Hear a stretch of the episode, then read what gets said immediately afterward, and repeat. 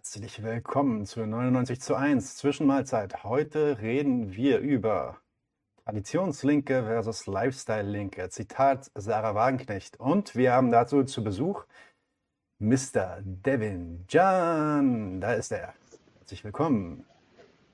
Weißt du, woran ich immer denken muss, wenn ich Devin, den Namen Devin höre? Ich denke immer an Knight Rider. Kennst du, kennst du Knight Rider noch oder bist du zu jung dafür? Äh, ja, ich glaube, okay. mein Alter zählt nicht als Ausrede, aber ich kenne es trotzdem nicht. Okay, okay. Ja, da gab es halt diesen einen Typen, Michael Knight, und sein Boss, oder ja, sein, sein, sein Guru war quasi Devin. An den muss ich immer denken. Aber anyway, herzlich willkommen, Devin, bei 99 zu 1. Schön, dass du hier bist. Danke, danke. danke so, Devin ist Gewerkschaftsfunktionär, äh, ist durchaus natürlich gerade in privater Funktion bei uns. Ähm, er ist viele Jahre aktives Organizing-Mitglied ähm, für die Gewerkschaftsjugend, aktiv in Frankfurter linken Bewegungen. Äh, beruflich war er auch schon Journalist und in der Öffentlichkeitsarbeit einer Gewerkschaft und jetzt studiert er. Ähm, und ich habe aus, aus einer äh, sehr vertrauenswürdigen Quelle erfahren, dass du sogar schon mal für Sarah Wagenknecht den Saalschutz gemacht hast, nämlich bei einer Veranstaltung an der Goethe-Uni. Ist das richtig? Ja, das ist richtig. Äh, der äh, Juso Asta wollte damals diesen Auftritt verhindern und äh, hat ihn trotzdem durchgezogen. Und da gab es natürlich keine Sicherheitsvorkehrungen für Sarah, also haben wir uns dahingestellt und das selbst geregelt. Kann man, Heute, kann man dann also sagen, dass du dass du quasi dir eine für Sarah Wagenknecht sogar gefangen hast damals, oder gab's, gab's ich, ich war bereit, ich war bereit. Genauso wie heute wahrscheinlich, ne? Ja, ey, ganz ehrlich, wenn es ja, um also. geht, dann, dann auch immer noch, aber es ist, ja. Ja, klar, natürlich, ja.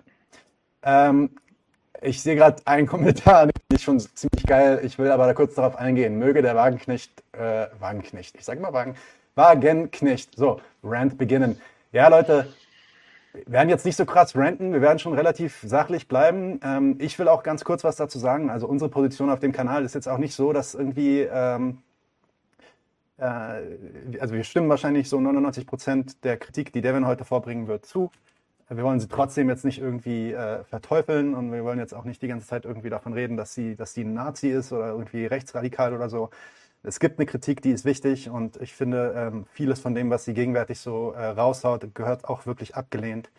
Ähm, aber sowas kann man trotzdem äh, differenziert betrachten und das werden wir natürlich heute auch tun. Und das Geniale bei Devin ist, dass er das Buch tatsächlich gelesen hat. Meine Fresse. Ja. Ähm, haben wir nicht viele gemacht. Es gibt ein paar, äh, die das gemacht haben, aber so viele der YouTuber und so, die, die beziehen sich dann meistens auf ähm, so Zitate, die es so gibt. Und wir werden heute auch ein paar Zitate bringen. Aber weil du das Buch gelesen hast, direkt mal die erste Frage. Ähm, er hat ja dieses Buch irgendwie äh, veröffentlicht, dann kam eine Riesenkontroverse.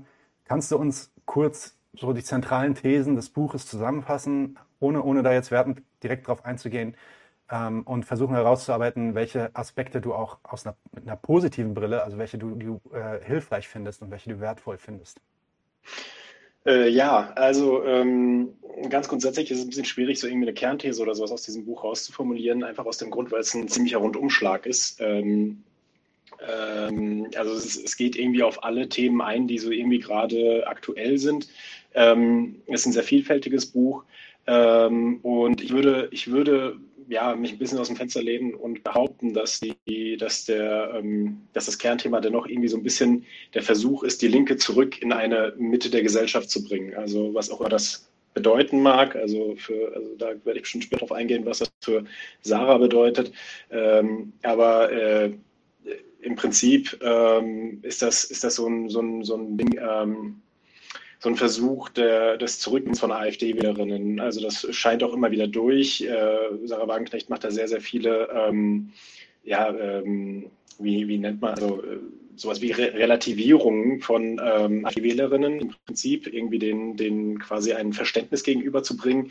Und das ist so, so ein bisschen Kernauftrag des Ganzen. Der zweite Teil des Buches, der liest sich wie eine Programmatik, muss man sagen. Ne? Also da geht es dann irgendwie darauf ein, ähm, wie man Wege raus aus dieser innerlinken Krise, wie sie es beschreibt, ähm, die aus Traditionslinke versus Lifestyle-Linke besteht, ähm, was ihre, ihrer Ansicht nach das der Kernproblem dieser, dieser Bewegung derzeit ist. Ähm, und ähm, äh, wo, also, ähm, wo sie darauf eingeht, ähm, dass, dass also sie, sie macht eine, eine historische ähm, äh, Beobachtung im ersten Teil, der quasi von New Labour bis, äh, bis quasi heute Lifestyle-Linke eine, eine, klare Linie zieht. In einigen Punkten muss man ihr tatsächlich recht geben, dass es, ähm, dass es so ein paar äh, Punkte gibt, ähm, wie Identity Politics, wo wir bestimmt später nochmal drauf einkommen, wo sie, wo sie durchaus recht haben kann. Der zweite Teil des Buches dreht sich aber auch sehr viel um wirtschaftspolitische Ansichten, wo, wo ich sage, also da macht ihr ja so schnell keiner was vor. Also da sind, da sind wirklich äh, grundständige, gute Gedanken drin, wo ich ähm, zum Thema Globalisierung, wo ich auch sage, das ist auch mutig, sich hinzustellen und das mal so offen auszusprechen und äh, zu versuchen, da irgendwie was hinzubekommen. Der erste Teil des Buches ist aber, und das muss ich irgendwie als, als äh, Gastarbeiterkind in dritter Generation auch sagen, ist halt irgendwie ähm, es liest sich, es liest sich doch irgendwie rassistisch, muss man sagen. Also, also ich wünschte, es wäre, es wäre, ich könnte euch jetzt was anderes sagen, aber es ist so banal, wie es ist. Sie sagt, es geht nicht, dass wir Menschen hier in Deutschland aufnehmen und gleichzeitig die Lebensbedingungen dort verändern. Das ist genau so, steht es da in diesem, äh, in dem Ganzen drin. Ähm, ich, ich, halte das natürlich für absolut Quatsch, aber sie sagt, das geht nicht anders. Und dementsprechend äh, ist sie Verabschottung und ist sie dafür, Menschen im Mittelmeer ertrinken zu lassen in der Konsequenz, solange wir die Lebensbedingungen für Menschen dort vor Ort nicht verbessert haben. Ähm, und das ist so ein bisschen das ganze Ding. Ähm, glaubst, du, glaubst, du, glaubst du wirklich, dass sie das meint? Glaubst du wirklich, dass sie meint, ähm, also sagt, beziehungsweise sagt sie das wirklich, ähm, Grenzen dicht machen, so das ist die Lösung, wir sollen, wir sollen die Leute einfach ertrinken lassen im Wasser, bevor wir nicht die Situation. Naja, da sie, da sie sich auf 2015 so bezieht, dass sie sagt, äh, 2015 war schon eine Grenzöffnung für sie äh, und ein einseitiges Aufkündigen des Dublin-Abkommens und sowas, was man halt sonst eigentlich von einer anderen politischen Richtung hört. Ähm, ähm, und dass das ihr eigentlich schon zu viel ist. Äh, äh das heißt für mich in, äh, in, letzter Konsequenz, dass sie Frontex unterstützt, weil wie sonst will man diese Grenzen denn sichern? Also ähm, es gibt ja, also das, das ja das, das größte, ähm, also die einzige Strategie, die wir gerade fahren können, ähm, wenn wir die äh, Grenzen dicht lassen wollen. Und es ist ja nicht so, als ob wir den Leuten zu gut zureden können und sagen können, hey, wartet doch nur mal fünf Jahre, vielleicht wird eure Situation besser, weil äh, im Endeffekt ist das, ist das ja auch eine Lüge. Es wird ja immer schlechter wir haben den Klimawandel, wir haben, wir haben riesige Ressourcenkämpfe, das, das wird nicht besser. Also, genau. Ja, du hast mir, du hast mir, ähm, du hast mir ein Zitat geschickt, das dann in dem Kontext relativ wichtig ist. Ich lese das mal kurz vor. Ich habe mhm. die jetzt leider nicht abgetippt, damit ihr mitlesen könnt, aber die meisten hören sich das ja auch an. Insofern hört mal kurz zu. Da sagt Sarah Wagenknecht nämlich, Wer jetzt sagt, man könne ja beides tun, viele Flüchtlinge aufnehmen und vor Ort helfen, macht sich und anderen etwas vor. Also die Idee, dass wir nicht gleichzeitig Flüchtlinge aufnehmen können und, und dann gleichzeitig auch dafür sorgen können, dass in den Krisenregionen äh, deeskaliert wird. Äh, denn Entscheidungen über die Verwendung staatlicher Mittel bewegen sich immer in Alternativen. Ja? Also wir haben quasi nur limitierte Mittel ähm, entweder wir nehmen Leute auf und geben dafür das ganze Geld aus, oder wir machen Außenpolitik und geben dafür das ganze Geld aus. Beides geht nicht. Das Furchtbare das schon, an diesem. Das ja, bitte, erzähl mal. Äh, das Furchtbare an diesem Zitat ist ja, dass sie, dass sie quasi sagt, ähm, auch eine Linkregierung wird das nicht anders handhaben können. Also, ähm, also, wenn mir das jetzt ein großes Anliegen ist in der kommenden Bundestagswahl, dann kann ich ja nicht mehr losgehen und die Linke wählen, weil, weil ne, was unterstütze ich damit? Die Grenzschließung, das furchtbare Leid. Sie nennt das moralistisches Argumentieren, aber ähm, wenn, es, wenn es moralistisch ist zu sagen, Menschen sollen nicht im Mittelmeer äh, ertrinken, dann, dann bitte, dann nennt mich einen Moralisten. Also dann, dann brauchen wir da nicht weiter zu diskutieren. Dann steht schon eine ganz scharfe Linie zwischen mir und den Ansichten von, von Sarah Wagenknecht. Ich weiß nicht, wie sich andere dazu positionieren, aber was soll ich denn damit gemein haben? Ja. Vor allem ist es auch, also ich meine, allein, allein dieses Argument, dass es irgendwie nur so einen Topf gibt und den kann man nicht, den kann man nicht splitten, den kann, den kann man nur entweder oder äh, benutzen. Leitet sie das irgendwie her? Hat sie da irgendwelche Belege für oder ist es einfach nur eine Behauptung, die sie so aufstellt? Äh? Es ist in erster Linie eine Behauptung, aber es ist, es ist ja auch so, dass sie ähm, also, dass sie an anderer Stelle wieder was anderes sagt. Sie sagt ja, wir haben genug Mittel, um jederzeit zum Beispiel Bildung, ähm, Krankenhäuser und so weiter und so fort äh, wieder zu verstaatlichen und das äh, wieder zu einer Daseinsvorsorge, die die gesamte Gesellschaft im Blick hat, äh, zu überführen. Ähm, und in dem Punkt widerspricht sie sich. Also an vielen Stellen, äh, an vielen Stellen legt sie sich das, wie sie es gerade braucht. Zum Beispiel, also das gesamte Buch ist eigentlich ein Abgesang auf den Nationalstaat. Ähm, der Nationalstaat ist das, ist das große Mittel für sie. Ähm, ihre Europapolitik teile ich in, in, vielen Punkten, aber halt äh, auch nur, weil ich sehe, dass das äh, ein Ist-Zustand ist in der EU, den man verändern könnte. Ähm, man, kann, man kann dieses Konstrukt irgendwie reformieren. Und wenn ich nicht daran glauben würde, dass man dieses Konstrukt reformieren könnte, dann würde ich ja auch nicht daran glauben, dass man den Nationalstaat reformieren kann. Und das ist der Unterschied bei Sarah Wagenknecht. Sie sagt, Europa kann man nicht reformieren, den Nationalstaat kann man aber schon reformieren. Und ähm, sie stellt halt äh, Brüssel dar, als wäre das irgendwie eine Art ähm, was es in vielen Teilen auch ist, ein Lobbyistenverband, der, da, der, der uns da irgendwelche ähm, Sachen aufzwingt. Aber die Wahrheit ist doch, dass eine CDU-Regierung ähm, äh, das, das äh, willfähig annimmt. Ne? Also die, die, man könnte sich ja auf die Hinterseite stellen und sagen, wir machen das nicht, wir, wir versuchen das zu verhindern. Das passiert aber nicht. Ähm, äh, andere Staaten sind da irgendwie ein bisschen anders drauf, aber ähm, jetzt irgendwie die, die Verfehlung einer, von 16 Jahren äh, Unionspolitik auf, auf Brüssel abschieben zu wollen, finde ich halt auch nicht legitim. Ähm, ja, und da, so sucht sie sich halt manchmal die Sachen aus. Äh, das zieht sich wie ein roter Faden durchs Buch. Ja, den Nationalismus, den du angesprochen hast, in einem weiteren Zitat hier, dass die gemeinsame Geschichte und Kultur zur Entstehung territorial und nicht ethnisch oder religiös begründeter Identitäten und damit zur Akzeptanz einer Schicksalsgemeinschaft aller Staatsbürger eines Landes geführt haben, war die entscheidende Voraussetzung dafür, dass moderne Demokratien und Sozialstaaten entstehen können. Ja, also äh, das, wer, wer hat es geschrieben, Wagenknecht oder Meuthen? Also, so also. äh, vor allem, aber ich, selbst, ich, ja. selbst wenn das stimmt, äh, warum kann das denn nicht wieder passieren? Also es ist ja, es ist ja nicht äh, irgendwie, ähm, es ist kein großes Geheimnis, dass Deutschland nicht immer einig war. Ähm, und wenn Sie das jetzt als die Einheit oder die Einigkeit, die es braucht, um einen Sozialstaat aufzubauen, äh, versteht, sowas geht relativ schnell. Das sind, das sind 100 bis 50 Jahre äh, ungefähr, die, äh, die, die es braucht, um, um so etwas ähm, in einem geschichtlichen Ablauf zu haben. Ähm, es braucht halt irgendwie einen Stein, der ins Rollen kommt. Warum kann das nicht mit Europa passieren? Warum muss Migration dafür äh, beendet werden? Also äh, warum, warum kann es ja nicht ähm, auch mit, mit Migrantinnen und Migranten aus der ganzen Welt hier als als so etwas passieren. Als wäre das irgendwie so ein historischer, einmaliger Moment. Sie sagt das auch sehr oft, dass zum Beispiel Frankreich hat die französische Revolution und andere Staaten haben was anderes, ein Gründungsethos, auf den sich, ähm, auf den sich die äh, Staaten immer berufen. Ähm, diese äh, Ethos, wie sie sie nennt, äh, sind, sind wichtig für den Charakter einer Nation, was auch schon wieder sehr schwierig ist, wenn du mich fragst. Aber ähm, selbst wenn das so wäre, warum, warum können wir denn nicht neue Ethos schreiben? Warum können wir denn nicht ähm, warum können wir nicht versuchen, so etwas äh, neu zu gestalten? Und da, da finde ich, ist es einfach auch äh, absolut mutlos. Also es ist völlig, völlig ohne irgendwelche Ansätze. Zum Beispiel äh, hätte, hätte sich ja eine Linke auch hinstellen können und sagen können, in dieser Corona-Krise gehen wir diese ganzen Probleme, die wir haben und die jetzt offensichtlich werden durch die Corona-Krise, ähm, mal aggressiv an und äh, machen eine Programmatik dazu und, und wir, wir machen Propaganda und noch und nöcher. Äh, stattdessen, naja, großes Schweigen wie in anderen Parteien auch irgendwie. Also es wird irgendwie die großen, äh, die großen Komplexe werden nicht angegangen. Es, es, wird Business as usual gemacht und es wird abgewartet, bis sie endlich vorbei ist, damit man wieder irgendwelche Wahlen gewinnen kann. Also das, das halte ich auch nicht für gut. Sarah Wagenknecht sieht sich ja allerdings in der Linkspartei offenbar auch als Teil der parteiischen Opposition. Vielleicht möchte sie das auch alles anders haben. Das kann, jetzt nicht, äh, kann ich jetzt nicht äh, endgültig das wär, einschätzen. Das wäre jetzt auch meine nächste, das wäre jetzt auch meine nächste Frage gewesen. Also mhm. äh, wir sind immer noch eigentlich bei der Einführung. Mhm. Nämlich die Idee, was ist denn, auch nachdem du das Buch gelesen hast, was ist dein Eindruck A? Was, was hat sie mit diesem Buch eigentlich bezweckt, beziehungsweise was ist ihre Strategie? Ja, ihr Plan? Mhm. Kannst du einfach mal spekulieren? Kannst du natürlich, du kannst natürlich nicht ihre Gedanken lesen, aber vielleicht hast du, hast du eine Idee. Ich kann dann vielleicht auch noch mal was dazu sagen im Nachhinein.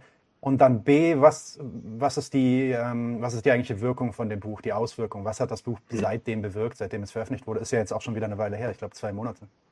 Ähm, was, was ist seitdem passiert quasi in der Bewegung und auch in der Linken? Was ist passiert? Sarah Wagenknecht ist jetzt auf einem AfD-Plakat gewesen. Also ähm, das ist vor allem passiert. Und ich muss sagen, nachdem ich das Buch gelesen habe, offenbar auch zu Recht. Also in vielen Punkten äh, bestätigt sie damit die AfD-Programmatik. Und ich habe es vorhin schon gesagt. Ähm, sie, sie wirbt irgendwie für Verständnis für das Wählen der AfD. Äh, stellt die Menschen halt so dar, als, als ob sie einfach jahrelang im Stich gelassen wurden. Und jetzt kommen die Migranten und drängeln sich auch noch vor. So steht es da tatsächlich drin. Die drängeln sich dann vor und ähm, das wird das Gefühl in, ähm, in großen Bevölkerungsschichten auslösen, dass sie, äh, dass, dass dass der Staat sich nicht mehr um sie, sondern um andere kümmert. Äh, hier schwingt natürlich ganz, ganz viel aus rechten Verschwörungstheorien mit, von wegen Bevölkerungsaustausch und weiß ich nicht was. Also was schwingt da mit, aber genauso explizit sagt sie es natürlich nicht. Ähm, da bin ich auch dankbar für, weil es ist natürlich auch schwer, sowas dann zu Ende zu lesen. Ähm, aber äh, was, was schon da ist, ist, dass sie rechtfertigt, dass man eine Partei wie die AfD wählt ähm, weil die offenbar eine ganz tolle Programmatik für diese Leute verspricht, was ich, was ich bezweifle und was sie dann auch ähm, in ihrem Buch tatsächlich widerlegt. Also sie, sie guckt sich dann zum Beispiel auch vom Front National äh, oder äh, wie er jetzt heißt oder von, von anderen rechten Parteien in Europa die Programmatik an und äh, da stehen halt Dinge drin wie höherer Mindestlohn und weiß ich nicht was. Also jetzt nichts, also sowas fordert auch die SPD und trotzdem geht keiner der SPD hinterher. Ähm, das heißt, irgendwie äh, äh, äh, zu, daraus zu machen, dass die Leute irgendwie ein legitimes Interesse haben und deswegen die AfD wählen, finde ich schwierig, wenn der vor allem der Kern, ähm, der, die, die grundsätzliche, ähm, der grundsätzliche Unterschied zwischen der AfD und anderen Parteien ist, dass sie rassistische und faschistische äh, Personen bei sich äh, sogar fördert, muss man sagen. Also sie haben, die haben einen starken Flügel, die haben, die haben einen, einen, ähm, die haben einen Rückhalt innerhalb der Partei und ähm, das ist ja auch nichts, was jetzt irgendwie geheim ist. Also das kann inzwischen schon jeder wissen. Ja. Bist du, bist du, lese ich dann bei dir raus, dass du, bist du grundsätzlich dagegen zu versuchen, AfD-Wähler zurückzugewinnen oder überhaupt zu gewinnen für eine linke Politik? Ähm, Grundsätzlich nicht, nein. Also äh, warum auch? Also es darum geht, äh, Stimmen äh, für, für, für die Bewegung oder für, für linke Themen zu generieren, ähm, dann können die kommen, woher sie wollen. Die Frage ist, ähm, und das ist halt, das ist dann wieder äh, Willy Brandt, ob es sich dann noch lohnt. Ne? Also wenn man seine Position so verändert, dass man dann am Ende nicht mehr links ist, dann muss man sich die Frage stellen, hat sich das jetzt wirklich gelohnt? Und das ist irgendwie auch so ein bisschen das, was ich, äh, also so, es geht so in so eine Richtung, Sozialdemokratie ersetzen. Also sie lobt zum Beispiel auch die dänische Sozialdemokratie, von der ja jeder weiß, dass sie ähm, nicht weltoffen und, äh, und zuwanderungsbejahend ist.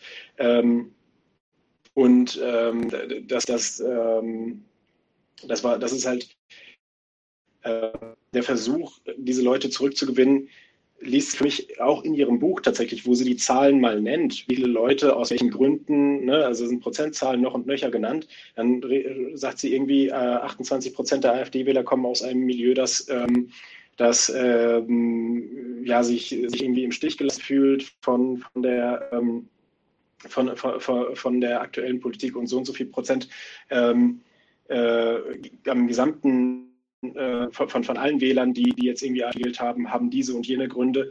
Und was auffällig ist, dass es fast, fast in, in keiner dieser Statistiken mehr als 50 Prozent. Das heißt, ein Potenzial äh, von Menschen, also äh, zum Beispiel die Reaktivierung von Nichtwählerinnen und Nichtwählern, wo sie sagt, dass die letzten ähm, großen Bewegungen von Nichtwählern in Richtung Politik ähm, bei der Wahl zu Gerhard Schröder äh, stattgefunden haben, was ja auch stimmt. Ähm, und danach erst wieder, ähm, äh, als die AfD 2017 ähm, gewählt wurde. Ähm, das, das sind richtige Beobachtungen, aber das sind immer noch, also von den, von den Nichtwählern, Nichtwählern, da gibt es noch viel, viel mehr. Also warum sollen wir uns denn um die paar, die sich jetzt politisiert haben, durch eine rechte Partei so beeindrucken lassen? Warum äh, sehen wir das Potenzial, was dahinter noch ist, von all diesen Nichtwählerinnen und Nichtwählern, die sich sowohl von, von ähm, CDU als auch von SPD und allen anderen ver, äh, irgendwie verraten fühlen?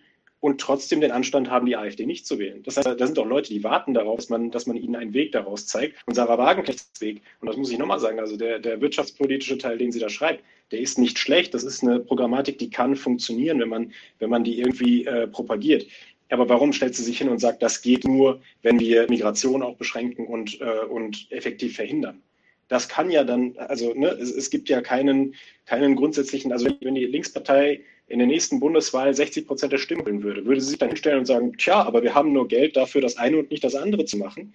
Ähm, das, das, kann ja nicht funktionieren. Das heißt, ähm, die, die, dieser Teil des Buches, der sich rassistisch liest, der ist äh, ganz klar appeasement, finde ich, zu diesen, äh, diesen AfD-Wählerinnen und Wählern, ähm, die, die, ähm, die offenbar auch aus solchen Gründen die AfD wählen dann. Ne, also es gibt ja, es gibt ja keinen Grund, warum, sie, warum sich der, der Linkspartei ähm, die Forderung nach, äh, nach äh, sozialer Gerechtigkeit folgen. Du hast es schon ein bisschen angedeutet, aber der zweite Teil der Frage, oder eigentlich war das der erste Teil der Frage. Ähm, mhm. Warum hat sie dieses Buch jetzt rausgebracht? Was war ja.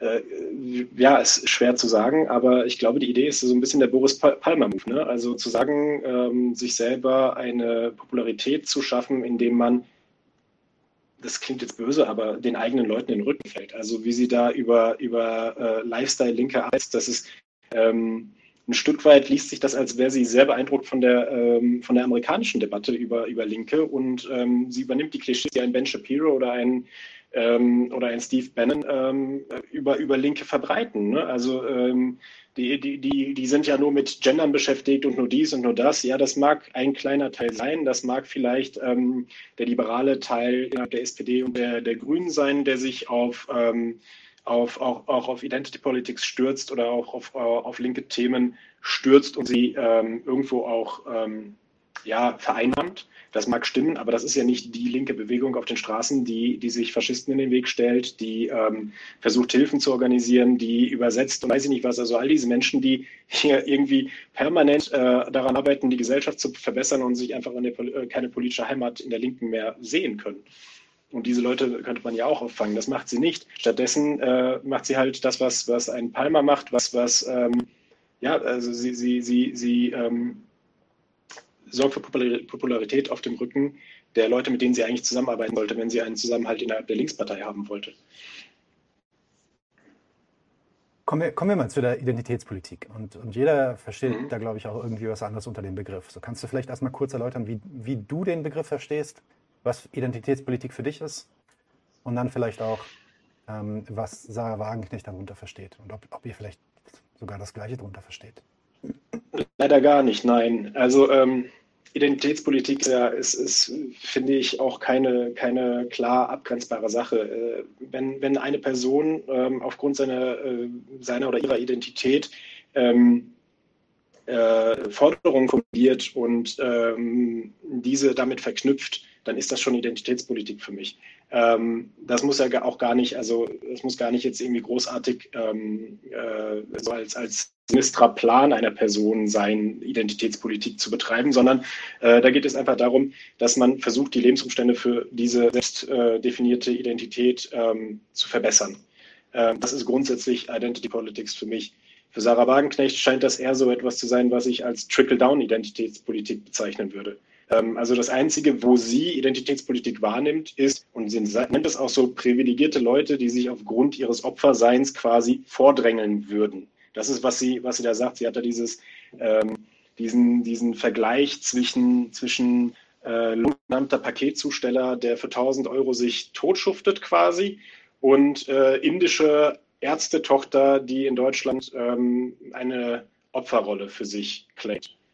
Wo ich halt auch da bin und mir denke, also wie häufig ist denn der Fall, ähm, dass, dass, dass eine äh, Person erstmal so privilegiert äh, ist, trotz dessen, dass sie in der Hinsicht ihrer Herkunft, ihres äußerlichen Erscheinungsbildes ähm, benachteiligt ist. Das ist ja, das ist ja nicht die, die, der Regelfall. Also die meisten äh, äh, aus Indien stammenden Menschen, die hier sind, sind äh, so gekommen, wie meine Vorfahren einst aus der Türkei gekommen sind, äh, größtenteils mit nichts in der Hand und, und arbeiten sich hier ebenso äh, kaputt wie der Paketzusteller, der, der nur 1000 Euro im Monat mit nach Hause nimmt. Und diese, diese Vergleiche aufzumachen, das ist ein rechtes Narrativ mich schon. Weil warum pickst du denn diese Vergleiche überhaupt raus? Es gibt so viele andere Möglichkeiten, das zu machen.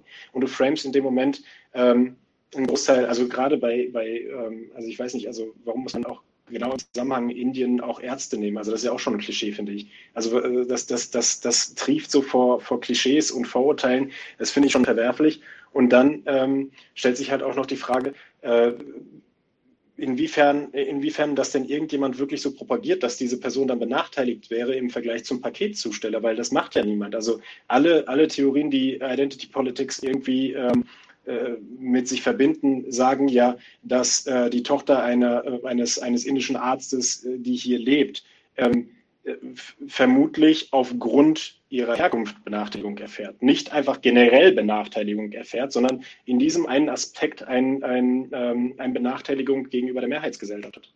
Und ähm, ja, äh, Identity Politics, Politics, im Übrigen ist ja dann auch das, was sie mit, mit dem Paketzusteller macht. Der Paketzusteller ist ja, ähm, äh, wenn man es nicht Identity Politics mäßig ausdrücken möchte, dann ist er Teil der Arbeiterklasse. Ähm, warum man jetzt irgendwie den weißen äh, Paketzusteller nehmen muss, na, das ist eine freie Entscheidung, die sie da getroffen hat. Sie möchte irgendwie Politik für diese Menschen machen. So, und wenn sie das macht, dann, äh, dann, dann ähm, ist es erstmal gegeneinander ausspielen, aber das ist auf jeden Fall, was sie da macht, ist in dem Punkt auch Identity Politics. Und, ähm, genau, das, genau der Punkt, genau der Punkt war auch unsere Kritik in unserer, in unserer letzten Monatsfolge, wo wir, also im Endeffekt, äh, tut sie so, als ob sie weg will von Identity Politics und zurück will zu einer ja, Sozialpolitik, mhm. so wie die das benennen würde wahrscheinlich.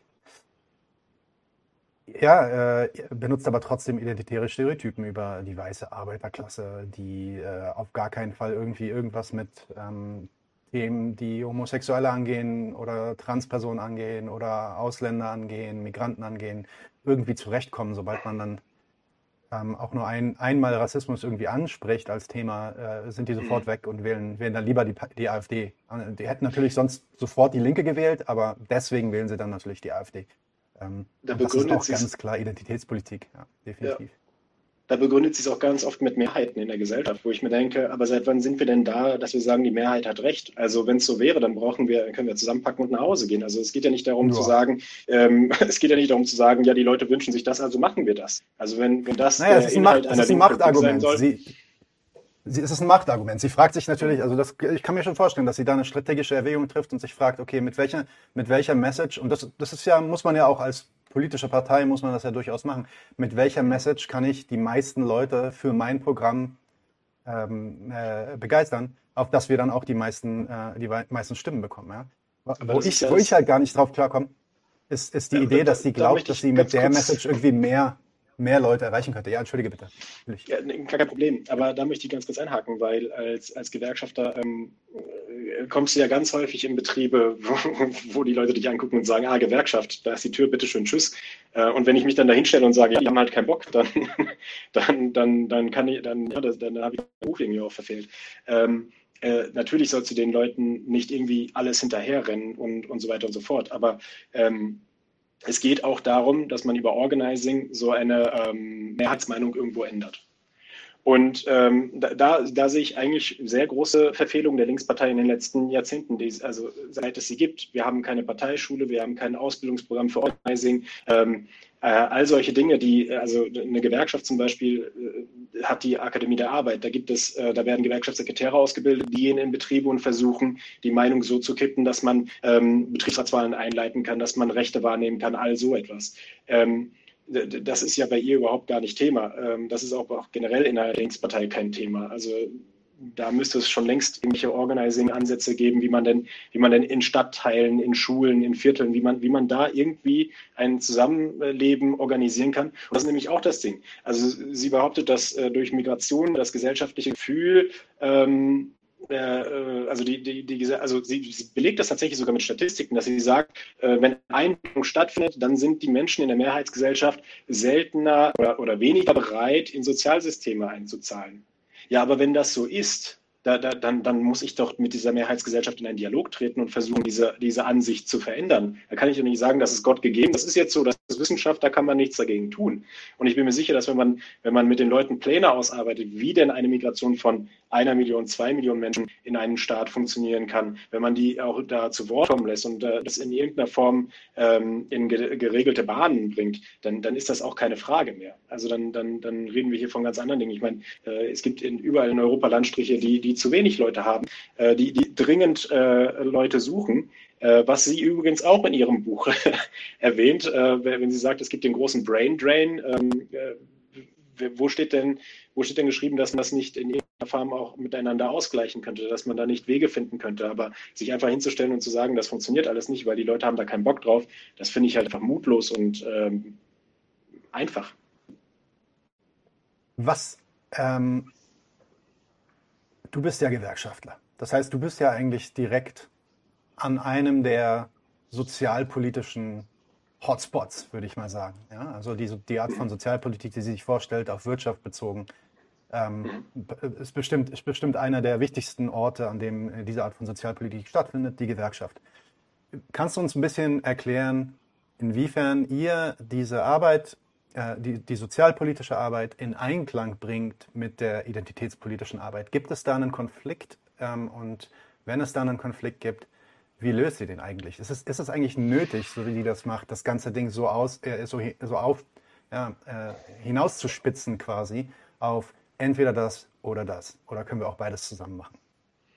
Ähm, wenn wir irgendwie ähm, wenn wir irgendwie uns selbst ernst nehmen möchten mit all dem, was wir als, als Linke und als Sozialistinnen und Sozialisten propagieren, ähm, dann müssen wir das sogar gleichzeitig machen. Ne? Also ähm, wir, wir, wir, reden von, wir reden davon, dass, äh, dass jeder Mensch, äh, also jedes Menschenleben etwas wert ist, in jedem Menschen Potenzial steckt und dass ähm, dieses Potenzial entwickelt werden muss und dass es, dass es, dass es sich auch im Endeffekt lohnt. Ähm, und wenn wir, wenn wir solche Positionen haben, aus der, der ganz normalen Grundüberzeugung eines äh, jeden Sozialisten und einer jeden Sozialistin, ähm, dann können wir nicht hingehen und sagen, ja, aber nicht bei denen, die haben kein Potenzial oder das, das Potenzial kann hier nicht aus, äh, ausgelebt werden, weil wir dafür hier nicht die Mittel haben. Was ja auch absurd ist. Also wenn man sich das B, äh, den Anteil äh, Deutschlands am, am, weltweiten BIP anguckt, dann, dann, haben wir alle Mittel, die wir brauchen. Also das ist, das ist ähm, längst nicht das Problem. Ähm, was, was ich allerdings ähm, äh, sehe bei ihr, ist, dass sie, ich möchte dazu ein bisschen ausholen, ähm, wenn das okay ist. Ähm, und zwar bringt sie das Beispiel von Birmingham. Ja, ähm, ja, sie bringt das Beispiel von Birmingham, ähm, weil es dort einfach erforscht ist, aber solche Fälle gibt es auch natürlich überall in Deutschland oder beziehungsweise gibt es sehr präsent auch in der türkischen Community in Deutschland. Ähm, in Birmingham gab es, schieß mich tot, weiß nicht wann, in irgendeinem Jahrzehnt äh, große Probleme mit der Integration und die ähm, Politikerinnen und Politiker sind hingegangen und haben mh, quasi wie am Reißbrett Linien gezogen und gesagt, naja, wir haben hier eine muslimische Minderheit, wir haben hier eine so und so Minderheit und eine dies und das Minderheit. Ähm, und wir gründen irgendwie eine Farbe von Geldern, die ähm, den einzelnen Vereinen jeweilig äh, der, der Ethnie zugehörig ähm, Geld ausschüttet. Und ähm, da sagt Sarah Wagenknecht, und da hat sie tatsächlich recht, das beobachten wir ja auch hier, ähm, da, da, da, sagt Sarah Wagenknecht, dass es problematisch ist, wenn man an religiös äh, eingefärbte Vereine ähm, äh, solche Gelder gewährt. Weil äh, in der Konsequenz diese äh, Vereine dann einen Selbsterhaltungstrieb entwickeln und sagen, ähm, dann müssen wir auch dafür sorgen, dass unsere Leute abhängig von uns bleiben, damit wir, damit wir diese Gelder weiterhin bekommen. Ähm, und in dem Punkt hat sie absolut recht. Ähm, aber das, was sie da irgendwie erklärt, als sei das irgendwie eine neue Beobachtung, dagegen kämpft meine Familie, kämpfen die Menschen, die, ähm, die türkeistämmig sind und links sind seit äh, Ende der 90er. Also das ist das Problem, gegen das wir die ganze Zeit versuchen vorzugehen. Die Deutsche Islamkonferenz, ähm, äh, Organisationen wie DITIB äh, und sonstige, die, die ähm, allesamt nichts anderes machen, als, als ähm, diesen Status quo zu erhalten und eine Integration irgendwo auch zu verhindern. Ähm, das, ist, das ist de facto der Fall, ja, das passiert so. Aber das ist ja keine von, von den Migrantinnen und Migranten selbstgewählte ähm, äh, Nummer. Also uns hat ja keiner, niemand hat uns gefragt, ob wir uns von der DITIB vertreten fühlen, sondern das hat man so entschieden. Und ich glaube auch genau aus diesen Gründen, dass es nämlich diese Spaltung geben könnte und diese ähm, und dass das politisch so forciert ist. Ähm, es könnte natürlich auch sein, dass eine CDU sich irgendwie christlich verbunden fühlt und deswegen irgendwie einer islamischen Organisation das unbedingt geben will, glaube ich aber eigentlich. Ich glaube ähm, oder ich bin davon überzeugt, dass, dass die Intention dahinter ist, ähm, ein, eine, ähm, eine irgendwie geartete ähm, äh, gemeinsame Formulierung von, ähm, von Bedürfnissen und von ähm, von Forderungen, dass die verhindert wird, indem man solche Organisationen davor stellt.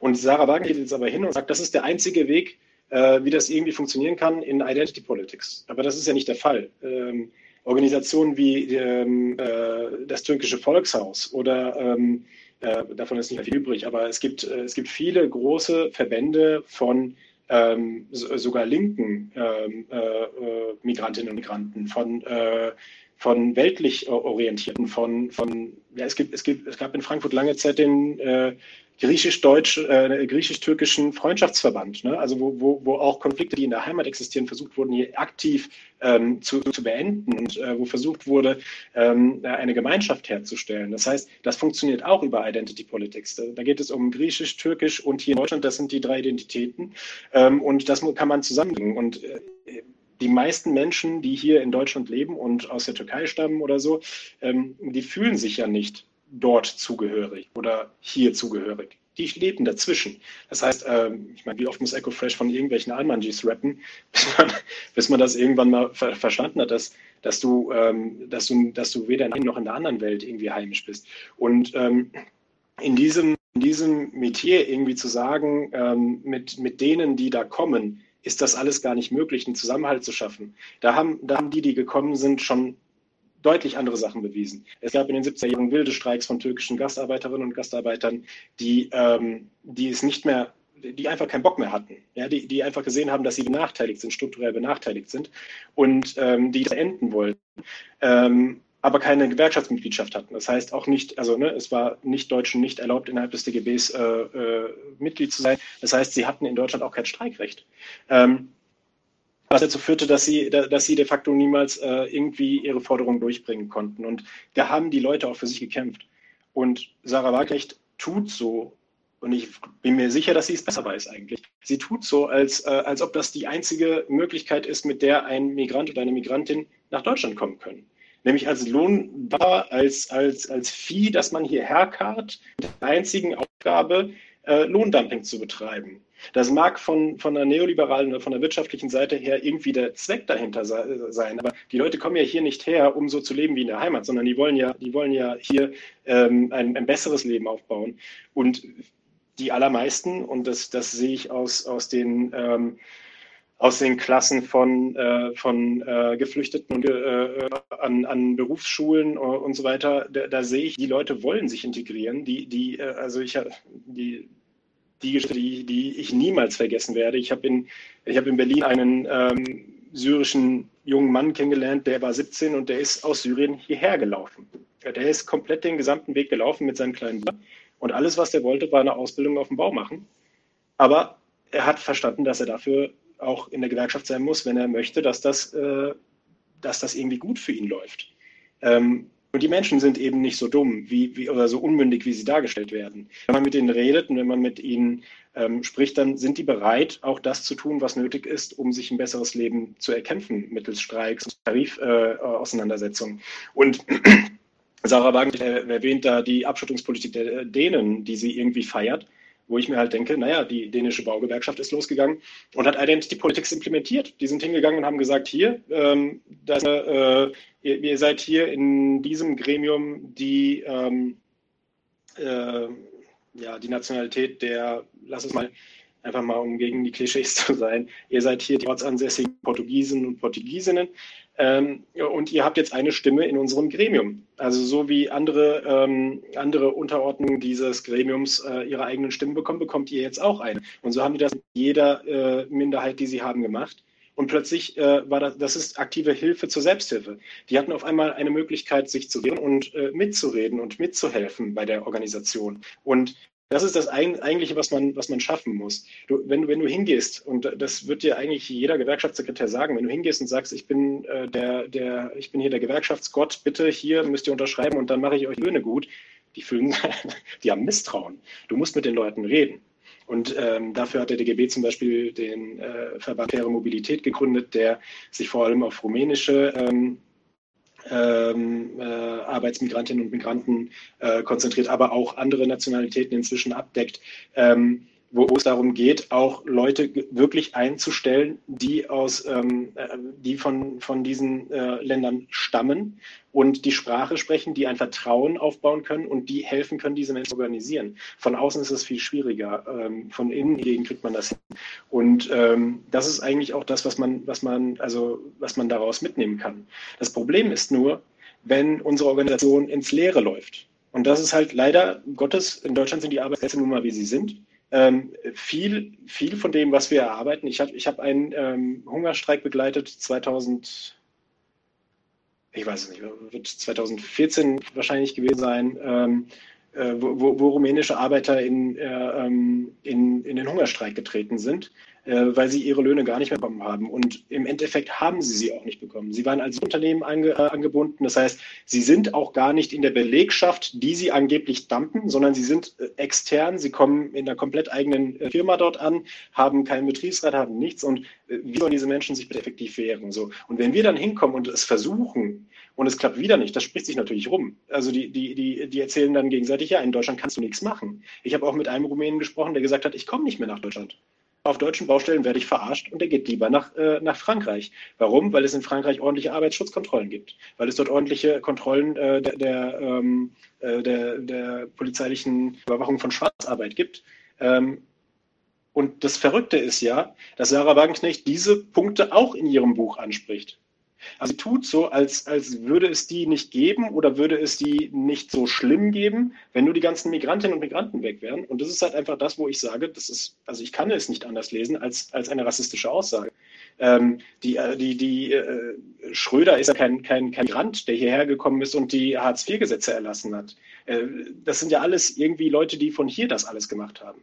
Und äh, ganz viele wird es dann, wenn sie im Zusammenhang mit muslimischen Migrantinnen und Migranten immer auf den äh, islamistischen Terror, der sich in, in, Europa ausbreitet, eingeht, wo ich mir halt denke, naja, aber sie bringt das in Verbindung mit der Migration und sie nennt dann auch die Anschläge des Bataclan 2015 in, in Paris. Ähm, die Anschlagsserie. Und wenn man sich die äh, Opferliste, äh, die, die Täterliste anschaut, dann sind, glaube ich, drei oder vier davon tatsächlich hierher migriert für diesen Anschlag aus dem Irak. Der Rest sind Menschen, die hier in den Banlieues geboren und aufgewachsen sind und vernachlässigt wurden von einer Politik, ähm, für die wir alle äh, letztendlich verantwortlich sind. Ich sage nicht, die trifft keine Schuld und die sind irgendwie ähm, frei von Schuld zu sprechen, aber äh, wenn, wir, wenn wir jetzt losgehen und Migrantinnen und Migranten dafür verantwortlich machen, dass wir hier eine Integrationspolitik haben, die nicht funktioniert, dann, dann, dann, dann wird, wird die Diskussion auch irgendwie postfaktisch. Also das kann ja, es wird nichts. Ich, ich glaube, ich, also ich, ich mache mit Absicht immer so ein bisschen den Advocatus Diablo, weil ich, weil ich gerne wissen würde, was deine Antworten darauf sind. Es ist nicht deswegen, weil ich dir wirklich nicht zustimme, aber ich glaube, der, die Basis für das Argument, das sie hier bringt, ist natürlich eine, die, ähm, also wenn man auch ihren, ihren, Hintergrund ein bisschen kennt, sie kommt ja aus einem ja, ziemlich hart kommunistischen, fast schon so tanky Lager. Ähm, und das ist natürlich eine, die so ein bisschen ausgeht von dieser sogenannten Reservearmee der Arbeiter. Ja, äh, Im Sinne von, wir holen uns, wir holen uns die Niedriglohnarbeiter rein oder die Leute, die mhm. quasi nicht geschützt sind, um auch Lohnlevel zu drücken. Und ich glaube, man kann schon, ich, ich will das vorsichtig sagen, weil ich will natürlich nicht in dieses Lager fallen, ähm, aber ich, ich glaube, man kann schon, ich sage mal, eine kapitalismuskritische Analyse ähm, bringen, die, die das untermauert, dass da auf jeden Fall ähm, ja. das Kapital auch von profitiert, natürlich. Ansonsten wären sie auch nicht mhm. daran interessiert, dass ähm, rumänische äh, Arbeiter hierher kommen und die Spargel pflücken. Ähm, äh, sie, siehst, du, siehst du auch, dass sie von dort her kommt oder glaubst du, vielleicht kommt sie daher, aber im Endeffekt ist sie wirklich nur am Fischen? Es geht ihr eigentlich nur um dieses Fischen. Äh, schwierig zu sagen. Ich würde tatsächlich sagen, es geht hier eigentlich nur ums, ums Fischen, aber du hast natürlich recht, klar gibt es diese Kritik. Und sie, sie trifft ja auch in Teilen zu, aber sie tut so, als, als ob, also sie, sie schreibt das wirklich so, hm, dass der neoliberale und der linksliberale Zeitgeist, wie sie es nennt, irgendwie sehr nah miteinander verknüpft sind. Aber ähm, ähm, man hat den Eindruck, wenn man dieses Buch liest, als gäbe es Frontex nicht, als wären die Grenzen sowieso offen und es könnte hier jeder kommen, wer möchte, mhm. weil die Wirtschaft so haben möchte. Aber so ist es ja de facto nicht. Und äh, äh, am, Ende, am, Ende, sind es die Konservativen oder die, äh, die Neokonservativen, die das äh, effektiv verhindern. Und ähm, ich kann, wenn man ihre, ähm, ihre Globalisierungskritik liest, versteht und teilt, dann kann ich verstehen, woher sie kommt. Ähm, aber wir leben ja gerade nicht in einer deglobalisierten Welt. Wir leben ja nicht in einzelnen kleinen Wirtschaftsblöcken, die einen funktionierenden Binnenmarkt haben, sondern wir sind in der globalisierten Welt schon seit ein paar Jahren. Und in dieser globalisierten Welt ähm, wirst du unter keinen Umständen diese Migration verhindern können. Und sie wird auch viel schlimmer werden, wenn der Klimawandel sich verschärft. Also äh, ich weiß nicht, es gibt Prognosen von 20 bis 100 Jahren, die Indien noch Wasser hat. Ähm, wenn das 20 Jahre sind, dann werden wir alle noch erleben, wie Indien kein Wasser haben wird. Und das sind 1,1 Milliarde Menschen. Das ist, das ist ähm, welche Frontex-Mauer soll das aufhalten? Und wollen wir dann noch hier leben mit dieser Schuld auf uns geladen und, äh, und, das, äh, und, und, und Frontex diese Arbeit verrichten lassen? Das ist doch, also ähm, da, wenn, wenn wir ähm, zu einer ähm, deglobalisierten Welt kommen möchten, und dafür nennt sie wirklich interessante Ansätze. Da empfehle ich tatsächlich auch den zweiten Teil des Buches mal zu lesen. Ähm, dann, äh, dann können wir darüber reden, ob wir das in irgendeiner Form begrenzen oder ähm, wahrscheinlich, und das ist jetzt wahrscheinlich auch wieder so eine, so eine ähm, Nebenkonfliktnummer, wie, wie man sie in sozialistischen Zusammenhängen häufig hat, aber ich äh, lehne mich mal aus dem Fenster und behaupte, dass wenn es überall auf der Welt lebenswert ist, nur die wenigsten Leute ihr Land verlassen möchten. Sie haben Familie, sie haben Freunde, sie sind äh, kulturell dort verwurzelt. Ähm, oder eigentlich nicht kulturell, sie sind sozial verwurzelt. Sie haben Menschen, die ihnen lieb sind und die wollen sie immer wieder sehen. Dann wird es ein paar Leute geben, die, da, die einfach die Flucht suchen, die einfach nicht mehr möchten, die irgendwie was anderes suchen. Das das ist so. Aber diese Ströme, die wir jetzt gerade haben, die kommen dadurch, dass es überall in der Welt, und daran sind wir auch gerade massiv mitbeteiligt, scheiße läuft. Das muss man einfach mal so sagen. Also äh, wenn wir losgehen und Rohstoff ausbeuten, wenn wir Präsidenten putschen, wenn wir, ähm, äh, wenn wir, wenn wir Kinderarbeit billigend in Kauf nehmen, nur um unsere wirtschaftlichen Ziele zu erreichen, ähm, dann brauchen wir uns darüber nicht wundern, dass die Leute kommen und sagen, Wagenknecht geht halt hin und sagt, ja, aber wir können nur eins von beiden ändern. Das heißt, wir ändern jetzt diese Globalisierungsnummer, das wird uns irgendwie 30 Jahre kosten oder 40 Jahre kosten. Sie nennt da keine Zahl, ich habe jetzt einfach mal gesponnen. Aber ähm, was soll denn in 30, 40 Jahren mit den Menschen passieren? Also ganz salopp gefragt, wann ist das Mittelmeer voll? Also was, was, was ist da der, der Langzeitziel? Was, was, was, das, das verstehe ich nicht. nicht. Ich kann es nicht verstehen. Und äh, ich, ich muss da halt wieder auf, auf Rassismus kommen. Anders kann ich mir das nicht erklären. Mhm. Mhm. Ja, es ist, es ist glaube ich, auch, ich, ich bezweifle, dass da so ein Langzeitprojekt äh, hintersteckt, unter, hinter diesem spezifischen Aspekt, sondern da geht es dann wirklich wieder eher um das Fischen ähm, ja. Von, von WLAN. Lass uns mal kurz einen, einen Schwenk machen. Und zwar zu, zu diesen, äh, ich sag mal, parteiexternen Bewegungen, die ja viele auch identitätsbasiert sind. Black Lives Matter, äh, Migrantifa, wir haben jetzt Pantifa ähm, in, in Berlin. Diese Gruppen sind oft nicht oder zum großen Teil nicht in der Linken organisiert, stellen sich auch grundsätzlich erstmal gar keine, äh, auch wieder aufpassen, was ich sage. Also es, ist, es, ist, es ist so, dass die programmatisch grundsätzlich erstmal nicht kapitalismuskritisch sind, sondern sie sich wirklich identitätspolitische Themen äh, zum Vorrang nehmen und aus denen dann teilweise natürlich auch Kapitalismuskritik ähm, äh, sich entwickelt. Äh, also das will ich nicht ausschließen. Ähm, aber man, man merkt im Endeffekt, dass Themen, die früher, zumindest wo ich glaube, dass sie früher eher so in, in, in linken Gruppen und auch linken Parteizugehörigen Gruppen ähm, ihr Zuhause gefunden haben, immer mehr sich aus, äh, auslagern in diese kleineren Zellen. Und das ist ja im Endeffekt auch eine der Kritiken, die sie bringt, wenn sie über Identitätspolitik redet, dass wir damit im Endeffekt unsere kleinen identitätspolitischen Lager bauen und ähm, damit, damit den Klassenzusammenschluss auch immer schwerer machen.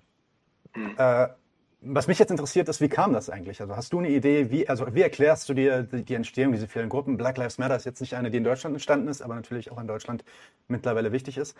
Ähm, und wie hängt das Entstehen dieser Gruppen zusammen mit der, äh, der eigentlichen linken Politik und der Partei Die Linke vielleicht selbst?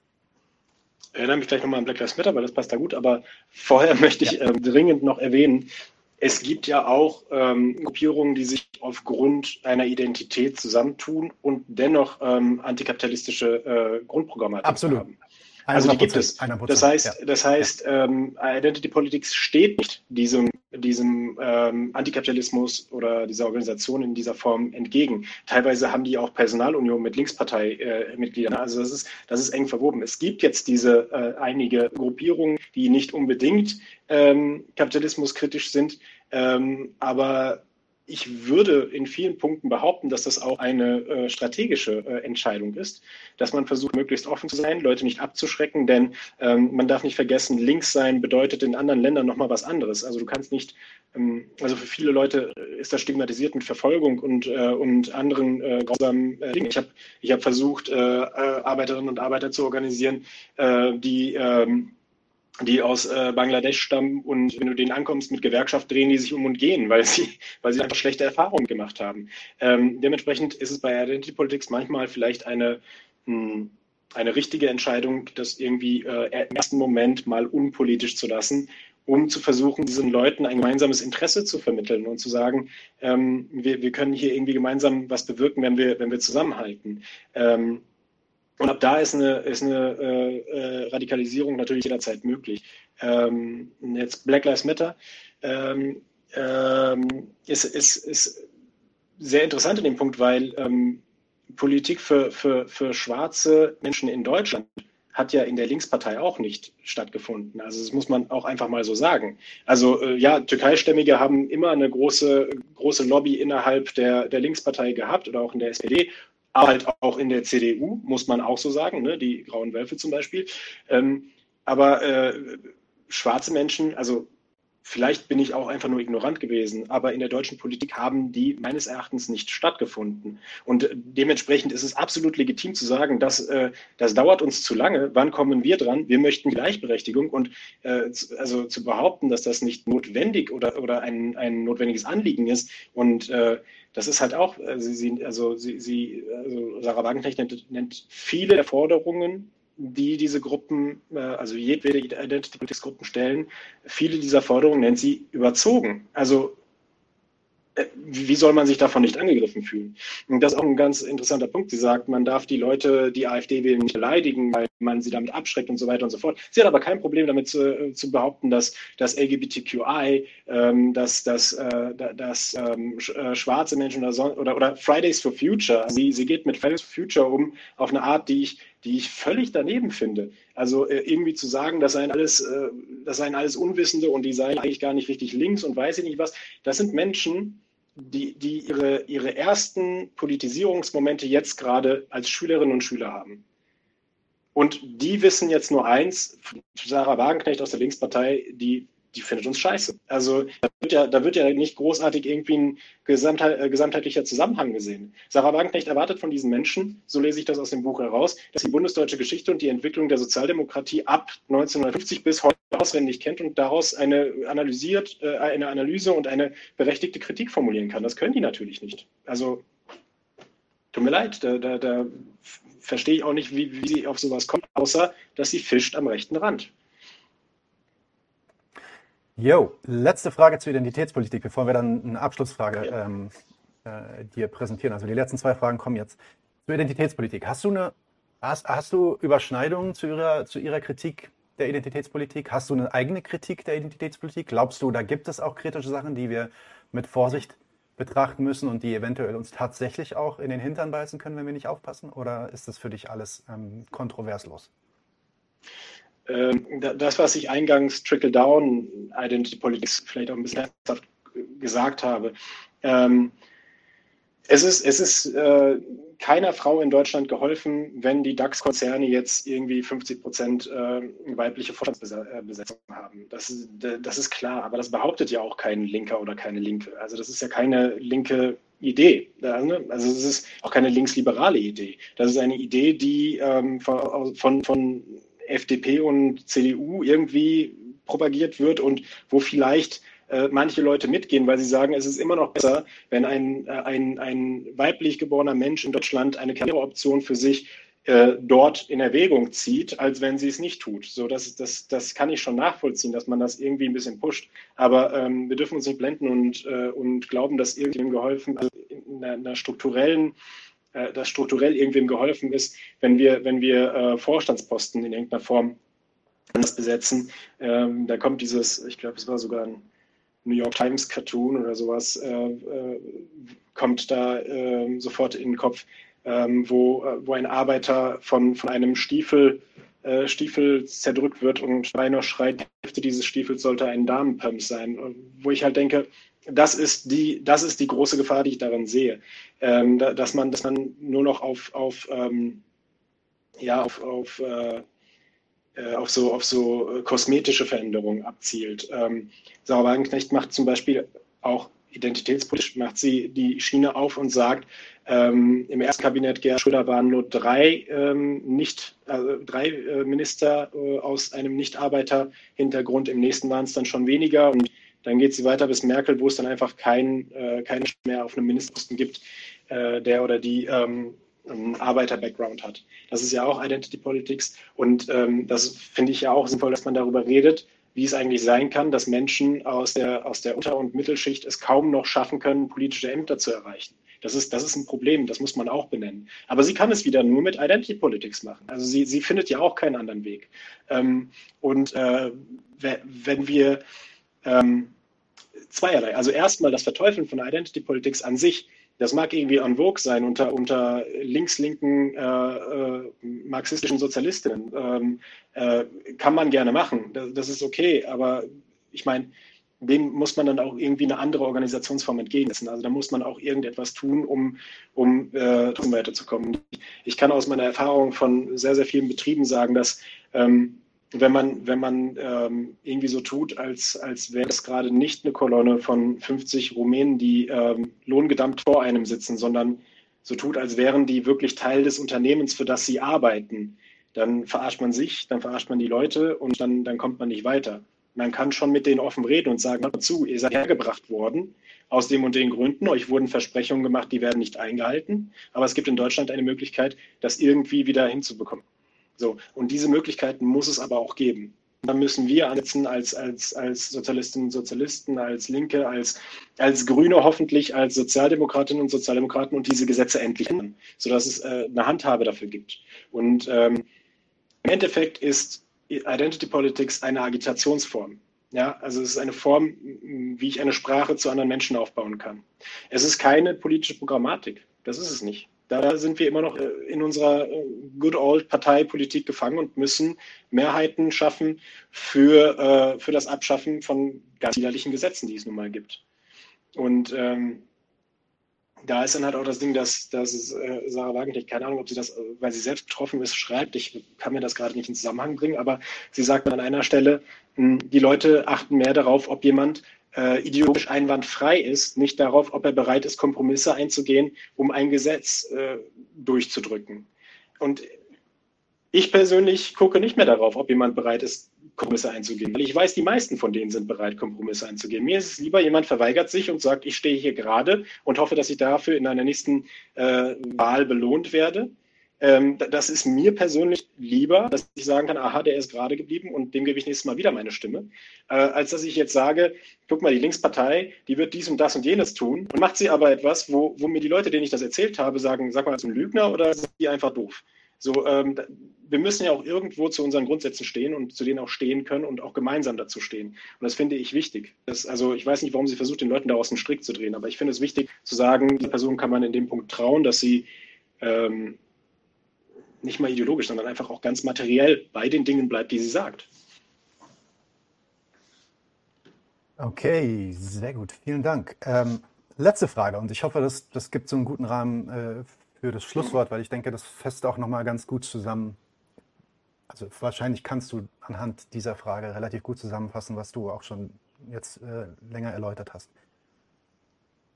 für mich geht es jetzt ein bisschen um, um, um, um Klassenbewusstsein. das ist ja auch für mich ein bisschen das, worauf sie eigentlich hinaus will. Ich weiß nicht, ob sie das wirklich, diesen, diesen Term so benutzt, wahrscheinlich eher nicht. Äh, sie passt da wahrscheinlich auch auf, nicht zu sehr in so marxistische Terminologie abzurutschen. Aber es ist, es ist natürlich aus, aus einer marxistischen Sicht, ähm, ich, ich sehe mich als, als ich würde mich gerne als ein Marxist bezeichnen, ist es natürlich so, dass im Kampf gegen den Kapitalismus stellt die lohnabhängige Arbeiterinnenklasse die größte und mächtigste Macht dar und ist deswegen, wird deswegen betrachtet als das revolutionäre, nicht, nicht nur deswegen, es gibt ein paar andere theoretische Gründe, aber wird deswegen betrachtet so als das, als das revolutionäre Subjekt. Also wir können quasi das Kapital nur dadurch wirklich drücken, indem wir ein Klassenbewusstsein schaffen, die Klasse äh, mobilisieren, agitieren und dann, ähm, dann das Kapital damit unter Druck setzen.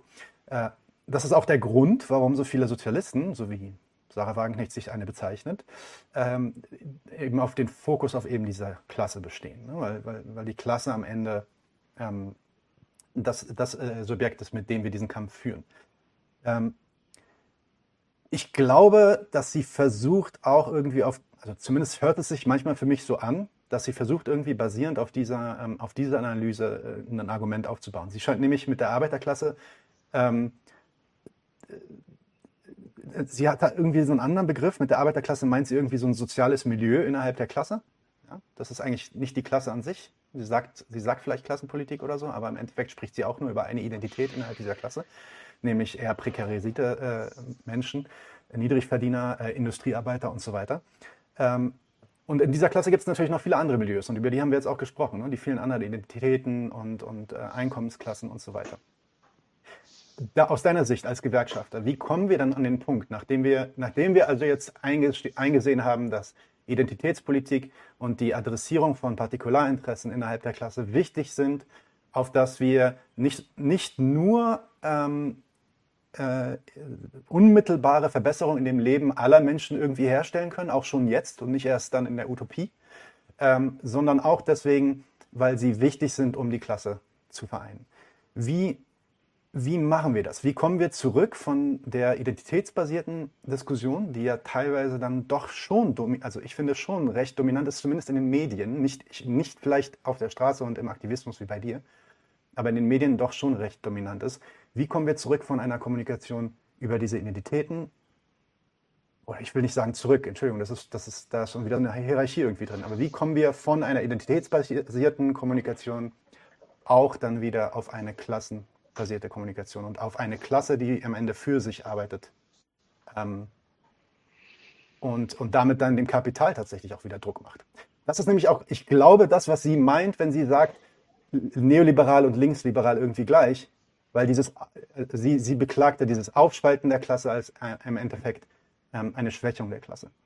Und ähm, da würde ich gerne einfach mal, dass du mal brainstormst und sagst, wie, warum das sich überhaupt nicht ausschließt und warum das trotzdem möglich ist. Du hast vieles davon schon erwähnt, aber vielleicht kannst du es nochmal zusammenfassend ähm, wiederholen. Hm. Ähm, für den Punkt Klassenzusammenhalt oder Klassenbewusstsein, wenn man entwickeln möchte, als, als, als, ähm, als Partei in der Gesellschaft so etwas entwickeln möchte, dann wäre es vielleicht auch irgendwie ähm, sinnvoll, dort Menschen nicht auszuschließen. Ähm, ich habe das vor kurzem schon mal in einem anderen Beitrag gesagt, die Arbeiterklasse ist international.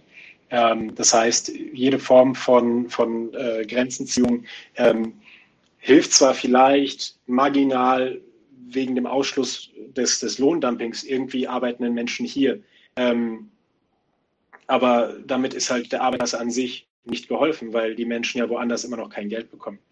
Ähm, die man hat bei Sarah Wagenknecht so ein bisschen das Gefühl, wenn sie davon spricht, dass 90 Prozent einer Schulklasse ähm, Migrantinnen sind, die nicht Deutsch sprechen, dass sie den Hauptleidtragenden da dann als den Lehrer, der vor der Klasse steht, äh, sieht. Also als, als wäre das der, der da gerade das große Päckchen zu tragen hat ähm, und nicht die Menschen, die äh, ihre Heimat verlassen haben und hierher gekommen sind und eine Sprache nicht sprechen und trotzdem ihre Kinder hier zur Schule schicken müssen. Ähm, ja, oder, oder die, äh, anderen, die anderen deutschsprachigen Kinder in der Klasse, die irgendwie die ganze Zeit umzingelt die sind. Die Armen, die dann, ja genau. genau. Ja, ja, genau. Was ja auch eine Bereicherung sein kann, aber ähm, nein, nein, das darf ich nicht sagen, weil dann bin ich, ähm, dann gehöre ich schon wieder zur, zur Mittel- und Oberschicht, wenn ich sage, es ist eine Bereicherung, dass man in der, in der Schule äh, von seinen Mitschülerinnen und Mitschülern Deutsch lernen kann. Was, was, was ich tatsächlich erlebt habe. Ich kenne äh, ich kenne Menschen, die haben Deutsch äh, in ihrer Schulklasse von den Kameraden gelernt, aber auch andersrum Türkisch gelernt. Also ich kenne einen Hauptschüler, der tatsächlich nichts aus dieser Hauptschule mitgenommen hat, außer dass er Türkisch gesprochen hat, was, was ich immerhin schon mal was Gutes finde. Ähm, das zu verteufeln ist, ist, halt, ist halt ein bisschen schwierig, wenn man sich die ähm, wenn man, wenn man wirklich internationalistisch denken möchte, dann, dann, dann geht das schon mal nicht.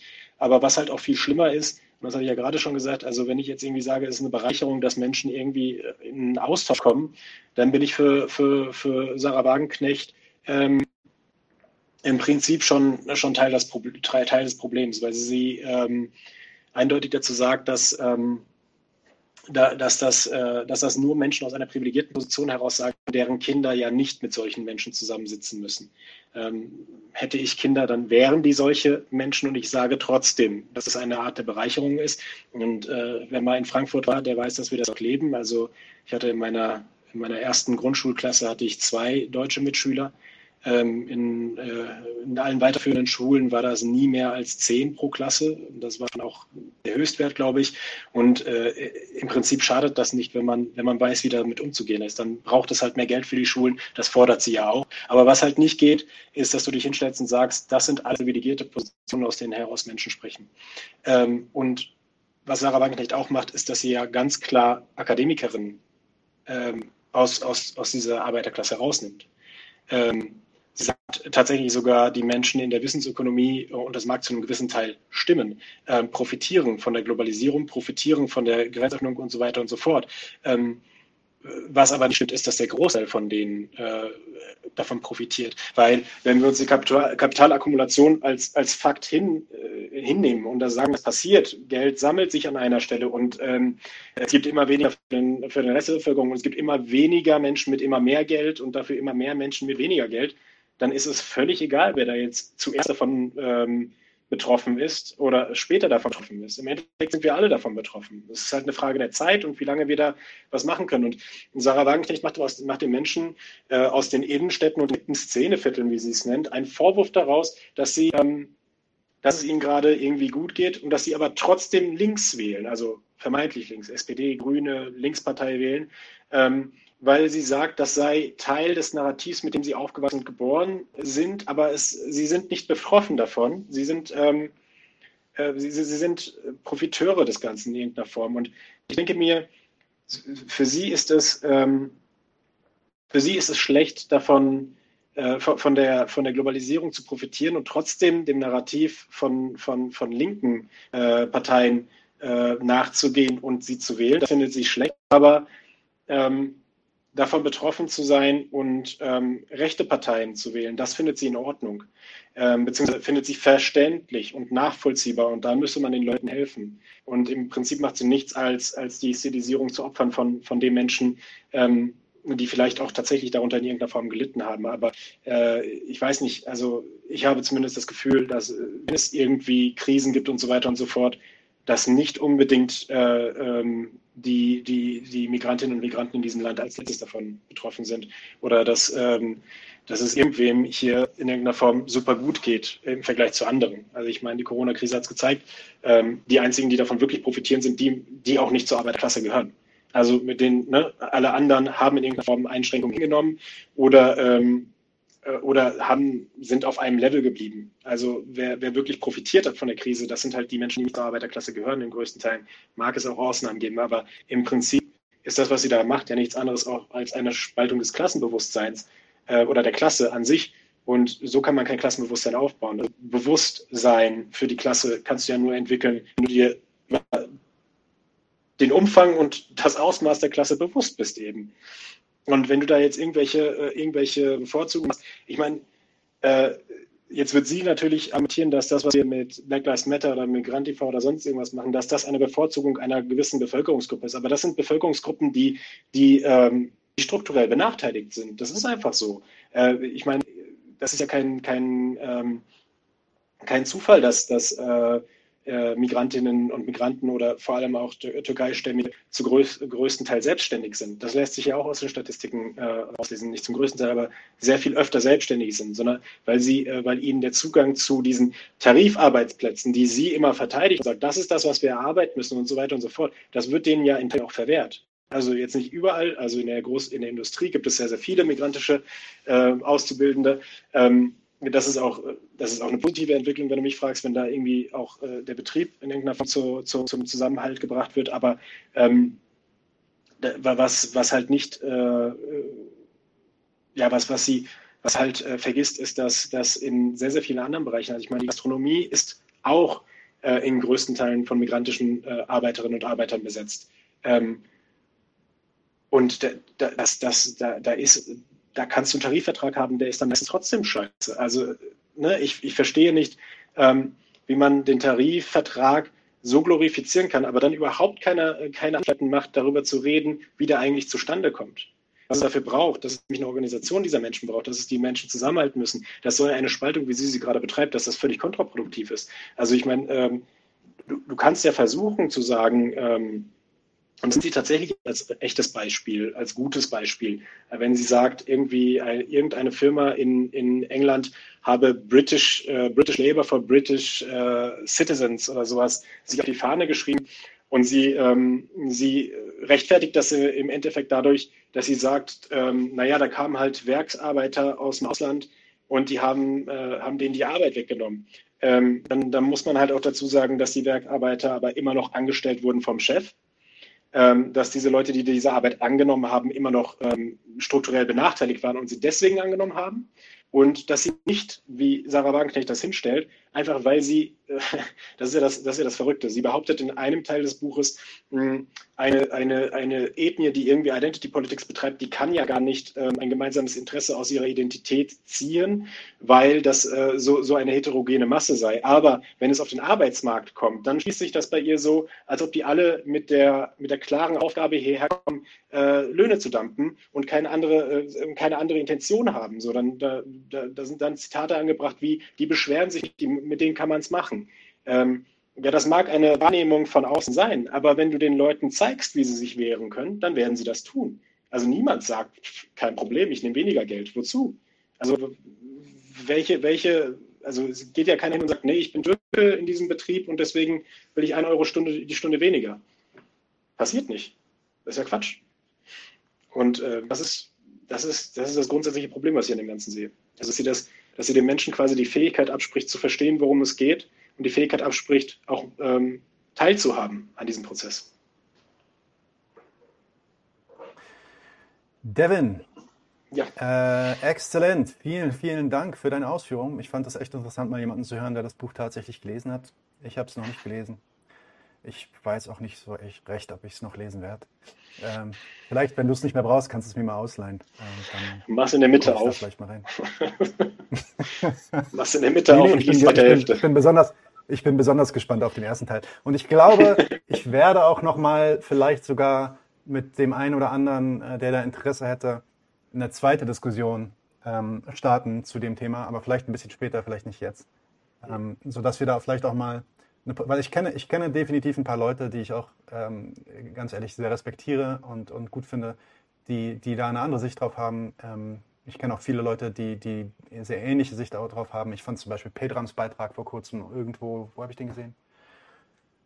Pedram Shahir, ah, ich habe vergessen. Anyway, äh, sein Beitrag dazu fand ich auch gut und ich fand auch sehr interessant, wie er analysiert hat, dass das wahrscheinlich ein taktischer Move war von Sarah Wagenknecht und sie vielleicht sogar irgendwie plant, ihre eigene Partei aufzubauen und das quasi jetzt schon vorbereitet, weil warum sonst würde sie dieses Buch droppen, unmittelbar vor so einer Wahl? Ja? Ähm, also das ich, sowas finde ich sehr spannend. Ähm, ich fände es vielleicht auch mal ganz interessant zu hören, wie du äh, jemanden debattierst, der da eine andere Meinung hat. Ich weiß nicht, ob du da mal ähm, vielleicht äh, offen zu wärst. Vielleicht können wir sowas in Zukunft mal machen. Aber ähm, ich glaube, das können wir auch später noch machen, weil ich denke, dieses Thema wird so schnell nicht ähm, an Aktualität verlieren. Vielleicht das Buch selbst, aber das Thema, was da drin steckt, glaube ich, wird uns weiter verfolgen in den nächsten ein, zwei Jahren, mindestens. Insofern ja. werden wir wahrscheinlich noch öfter darüber reden müssen. Devin, tausend Dank. Äh, jetzt länger als eine Stunde. Äh, wir haben ein bisschen überzogen. Äh, vielen, vielen Dank. Äh, coole Performance. Wir äh, bedanken uns auch im Namen von 941 und hoffen, dass wir dich bald wiedersehen. Danke für die Einladung. Wenn wir das nochmal machen, nicht so ein Buch. Wird gemacht. Tschüss, Leute.